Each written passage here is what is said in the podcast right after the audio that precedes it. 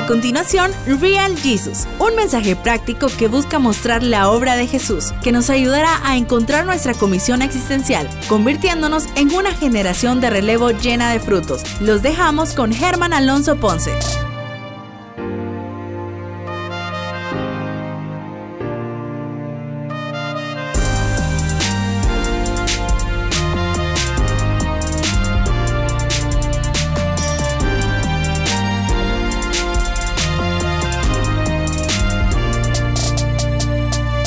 ¿Qué tal hermanos? ¿Cómo están? Dios les bendiga. Estamos iniciando esta temporada número 2. Ya platicamos un poquito acerca del manejo del alma, de cómo el Señor Jesús nos deja un, trayecto, un mapa de, cómo manejar nuestras emociones. Y bueno, estamos emocionados de comenzar esta segunda temporada.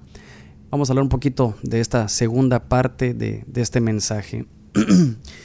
Quiero platicar un poquito acerca de esto porque pues obviamente tengo la necesidad de ver cómo el Señor quiere que me pueda conducir yo en la vida y también no ignorar que somos pues personas obviamente con espíritu pero también con alma y que tiene que haber una constante restauración de nuestra alma, ¿verdad? Y esto pues me, lleva a entender de que vamos a tener temporadas todos difíciles, ¿verdad? Yo creo que... Mm, eh, decía Rick Pino que, su esposa le, comentaba un poquito de, cómo se ve un, electro, ¿verdad? Una máquina de, que nos pueda ver las, el, palpitar de nuestro corazón y es un sube y baja, es decir, que vamos a tener temporadas donde nos vemos súper espirituales y de victoria en victoria y también temporadas de y crisis difíciles, pero pues por eso está la palabra de Dios que es, es esa agua que, que nos hace salir adelante. Así que Estábamos hablando un poquito, hablamos el, primer episodio de, la tristeza, también de cómo, y, del temor, pero también de cómo el Señor se, puede sentir identificado porque Él se despojó de sí mismo, ¿verdad? Y tomó forma de hombre. Pero dice la palabra, por si alguien no escuchó el primero, en Filipenses 2.5, que haya pues en vosotros esta actitud que hubo también en Cristo Jesús. Es decir, que hay una actitud para poder afrontar eh, todas estas complicaciones que trae el alma, todas estas, todos estos problemas tan difíciles que trae el alma, como el temor, como la tristeza. Y, quiero hablarles de, una tercera, para mí mi favorita, para mí mi favorita porque, Dios mío, cuando yo pregunto eh, en los jóvenes si alguien tiene problemas de tristeza, casi nadie levanta la mano, si alguien tiene problemas de, de menosprecio, quizás por pena, nadie levanta la mano, pero cuando yo pregunto si alguien se identifica con esta emoción, o con esta, con esta partecita del alma, todo el mundo levanta la mano, incluso quizás hasta orgullosos. Pero es seguramente por la cultura en la, en la que vivimos. Yo quiero hablar un poquito de la ira, del enojo. Dice, dice la palabra que, que, la ira, pues pareciera que no, no, no, hay problema. Dice airaos, pero no pequéis. Es decir, que uno puede tener esa licencia para, para poderse enojar pero ya lo que vas a hacer después del enojo es el problema. Leí un poquito acerca de las emociones en, eh, en, unas revistas que, había comprado y decía que, incluso las lágrimas, por ejemplo, las lágrimas cuando uno parte una cebolla, son lágrimas sumamente ligeras, pero cuando uno está llorando por alguna depresión, algún enojo, dice que esas lágrimas contienen proteína y, son, y tienen una mayor viscosidad, es decir, que eh, la ira, la tristeza, el temor, la alegría, pues obviamente se pueden manifestar incluso en nuestro cuerpo. Así que por eso me llama mucho la atención cómo el Señor Jesús nos deja este mapa. Bueno, vamos a entrar al tema de, la ira, del enojo.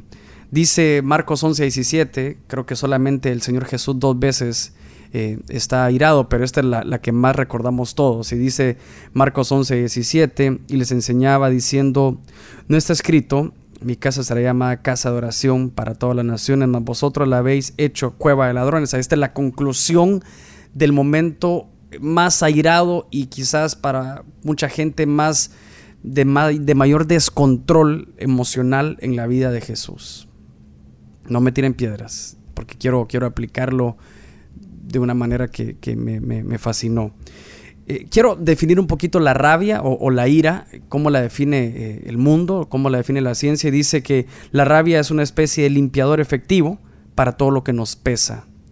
Eh, pero atención, dice que para ello debemos de reconocerla, aceptarla y gestionarla correctamente.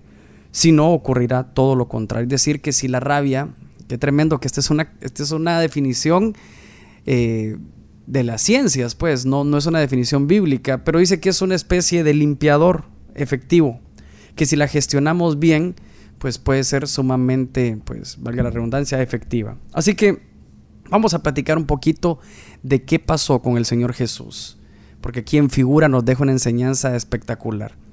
Por ejemplo, yo tengo problemas muchas veces de ira, no sé si es porque en, este, en esta cultura machista en la que vivimos, el que es airado tiene carácter, cuando realmente el enojado es, es una característica de alguien que tiene un carácter pobre, ¿verdad? Entonces eso tal vez tendríamos que volver a gestionarlo, volver a, quitar ese paradigma y decir realmente esto no es así, es un pensamiento que he tenido error, pues, eh, lleno de errores toda mi vida. Ahora, vemos cómo el Señor Jesús entra al templo y se da cuenta que el templo que había sido hecho, construido para un propósito del cielo o un propósito espiritual, se ha vuelto en una cueva de ladrones. Entonces ustedes recuerdan la historia, dice que llega, tumba mesas, saca con látigo gente o ladrones, que él los categoriza como ladrones, pero gente que estaba comercializando con el Evangelio y cosas terribles. Ahora, ¿qué enseñanza me deja a mí esto? Pues en figura de cómo debemos de manejar, Germán, yo me imagino que cuando alguien entra al templo, y quiere vender cosas, hay que sacarlos al látigo. No, no, no, esto no, no, no me lo dijo el Señor así. Y tampoco de que si alguien no tiene, se está poniendo una gorra en el templo, hay que sacarlo por el celo de la casa, tampoco, no, no, yo no lo veo así, yo lo veo de la siguiente manera. Dice la palabra que nosotros somos templo y morada del Espíritu Santo. Y la forma que Jesús maneja la ira es para poner en orden y restablecer el orden divino en el templo. Entonces el Señor me ponía en mi corazón cuando yo estaba, estaba leyendo que la ira va a ser un limpiador lleno de determinación, lleno de toma de decisiones. Quizás la ira es, es, un, es una emoción radical, es una emoción que, nos da una autoridad que, que, que, en otra estación, en otra emoción no, no la pudiéramos tener. La ira nos hace eh, manejar de, quizás con una fuerza desmesurada las cosas. Y, y qué tremendo que, el Señor quiere que, que si vamos a, a, ser airados, si vamos a ser tan determinados, si vamos a ser tan agresivos, es con nosotros mismos. Germán, ¿a qué te referís? A que eh, todos los que se me están escuchando, y yo obviamente, fuimos hechos y fuimos creados para ser llamados casa de oración.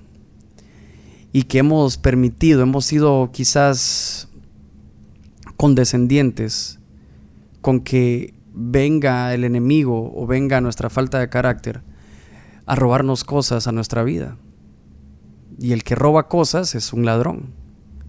Entonces me ponía en mi corazón que, que yo he hospedado He hospedado emociones en mi vida, he hospedado tantas, tantas cosas en mi vida que me han robado para lo que yo fui creado.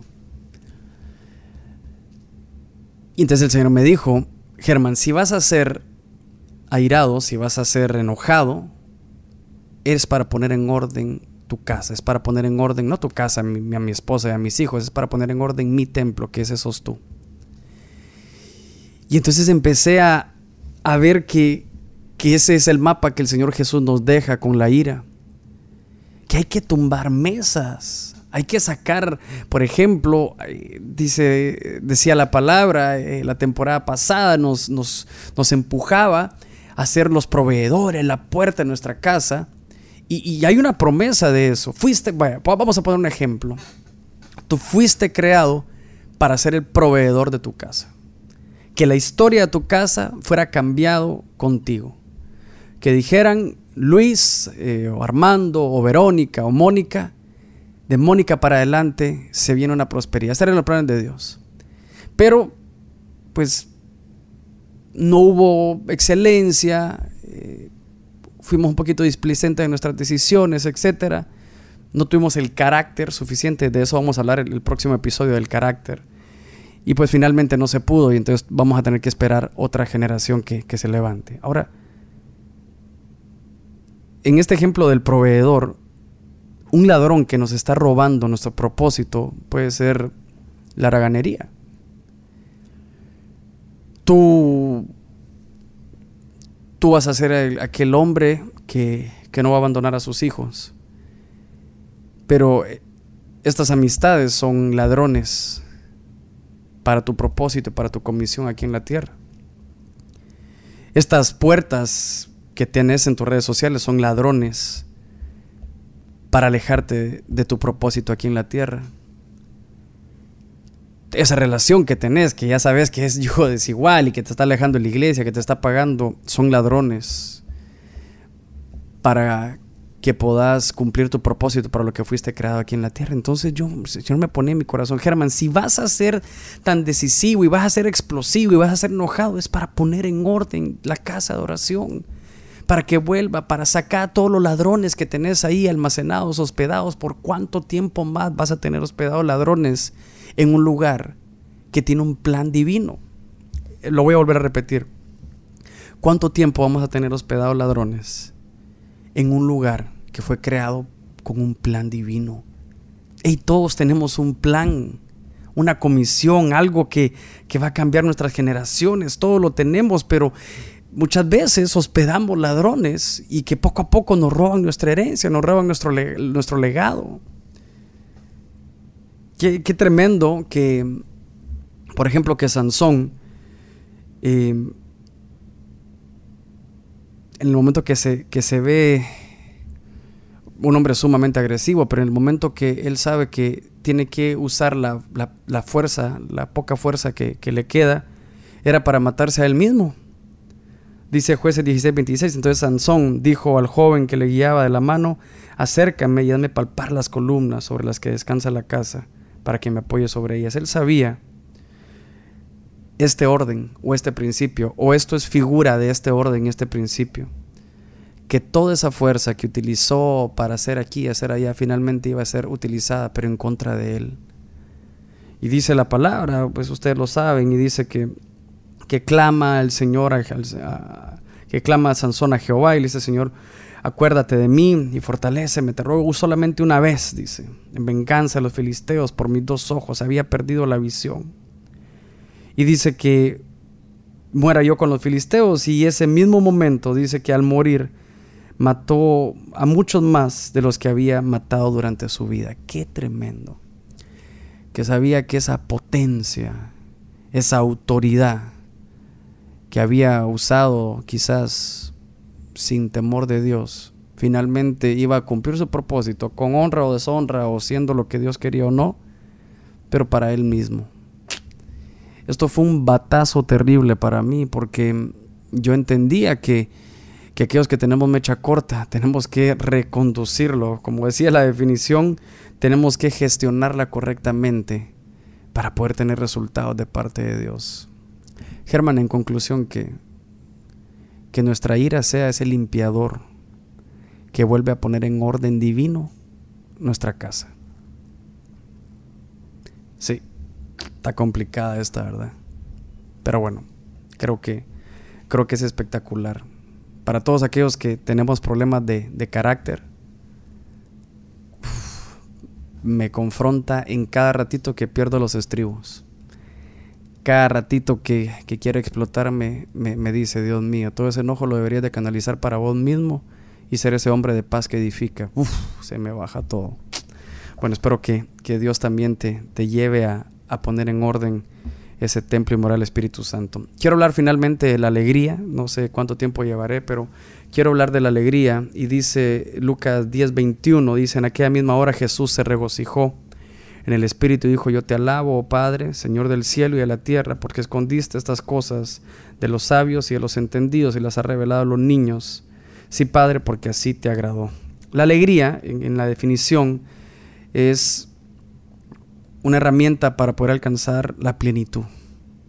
Y esta palabra plenitud es algo que, que fue quizás la primera causa de la caída. Recordemos, en el huerto de todos estos árboles puedes comer, no te sentiste en plenitud porque había una única cosa que no podías comer y esa fuiste a buscar. Entonces la herramienta de la alegría eh, nos va a conducir a, a ser plenamente felices. En Lucas 10:21 nos habla que el Señor Jesús se regocija y dice que todas las cosas me fueron entregadas por mi Padre en el verso 22 y conoce y nadie conoce quién es el Hijo sino el Padre, pero en el verso 24, si quieren nos adelantamos un poquito, dice, porque os digo que muchos profetas y reyes desearon ver lo que vosotros veis y no lo vieron, oír lo que ustedes eh, oyen y, y finalmente no lo oyeron. Aquí el Señor Jesús estaba dando cuenta que sus discípulos estaban viviendo cosas que no tenían que estar viviendo, que no merecían estar viviendo. Y nosotros como cristianos, todos los días, todos los días, todos los días, vivimos cosas que realmente no merecíamos vivir.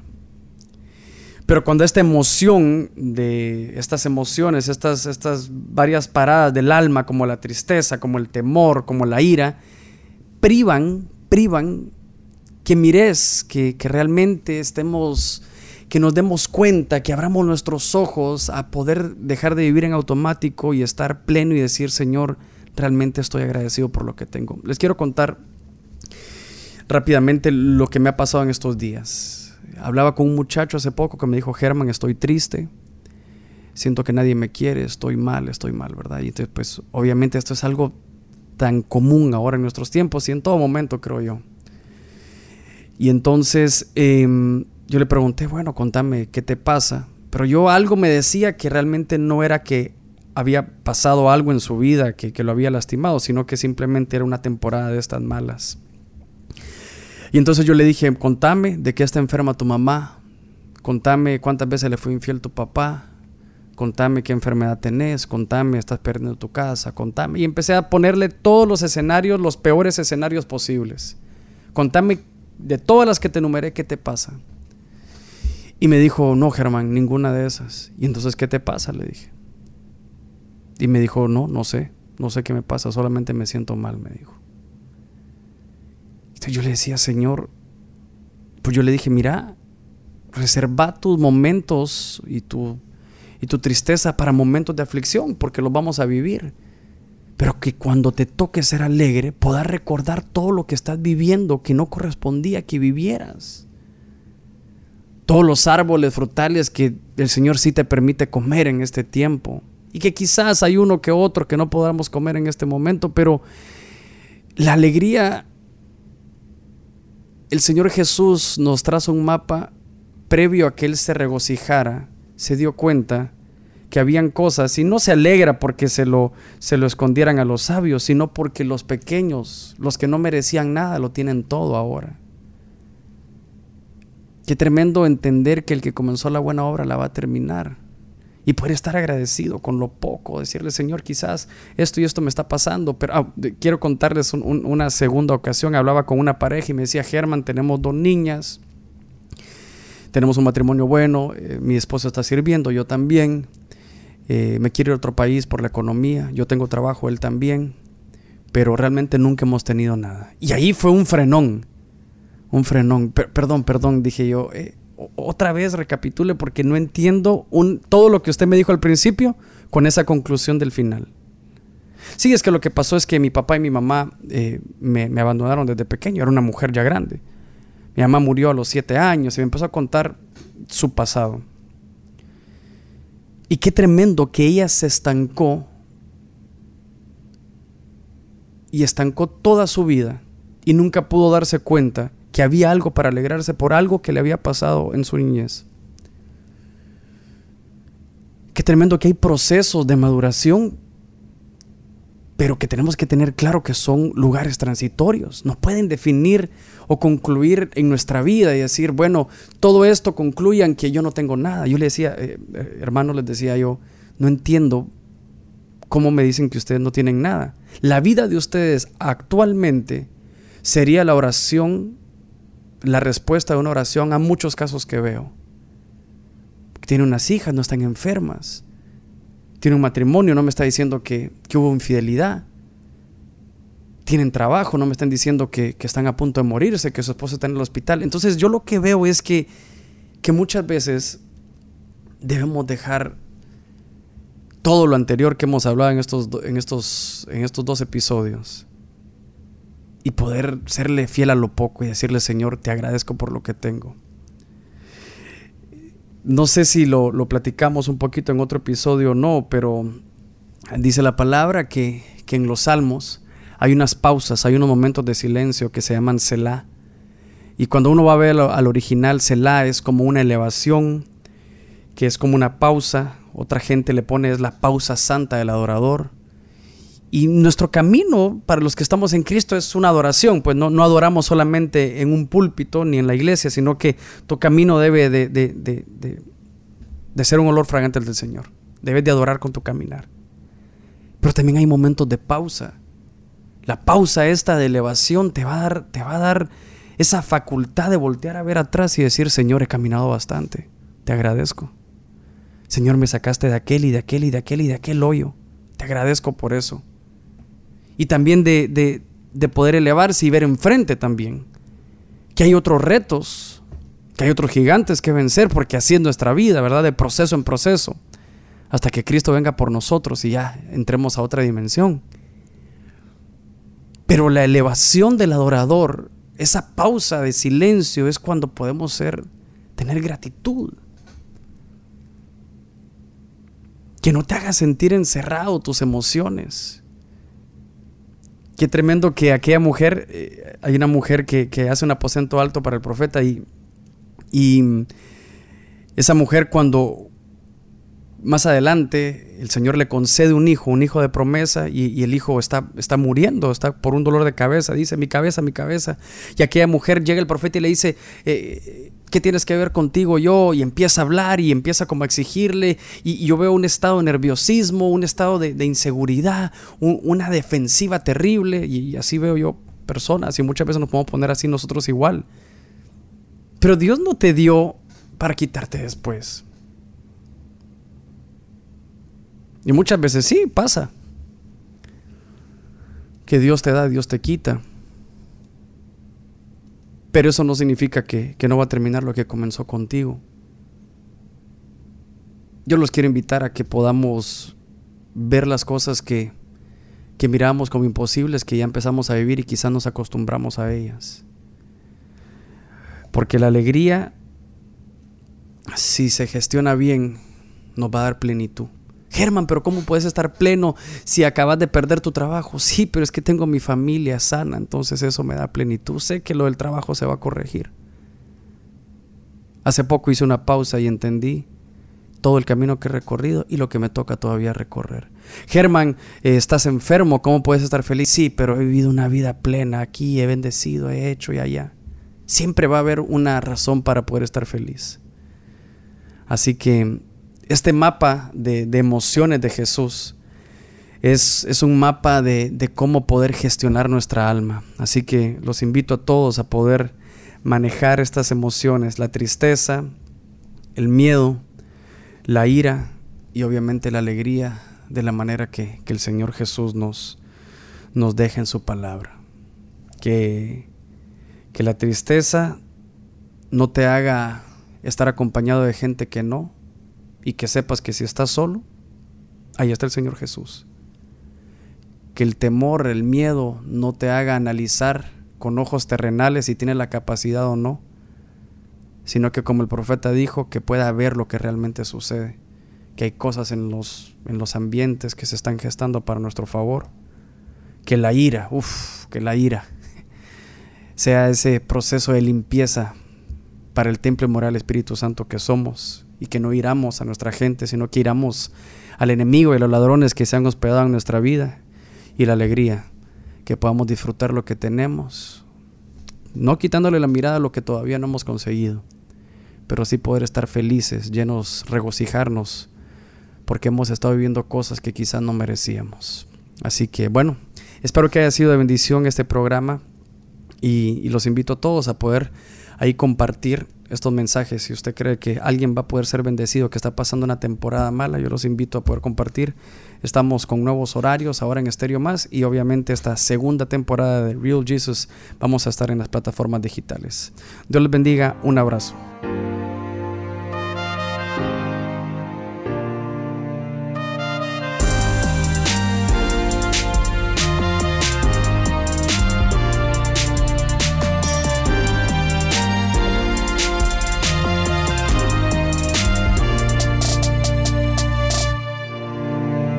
Escuchaste Real Jesus. Recuerda que puedes escuchar este y más mensajes en podcast, YouTube y Spotify.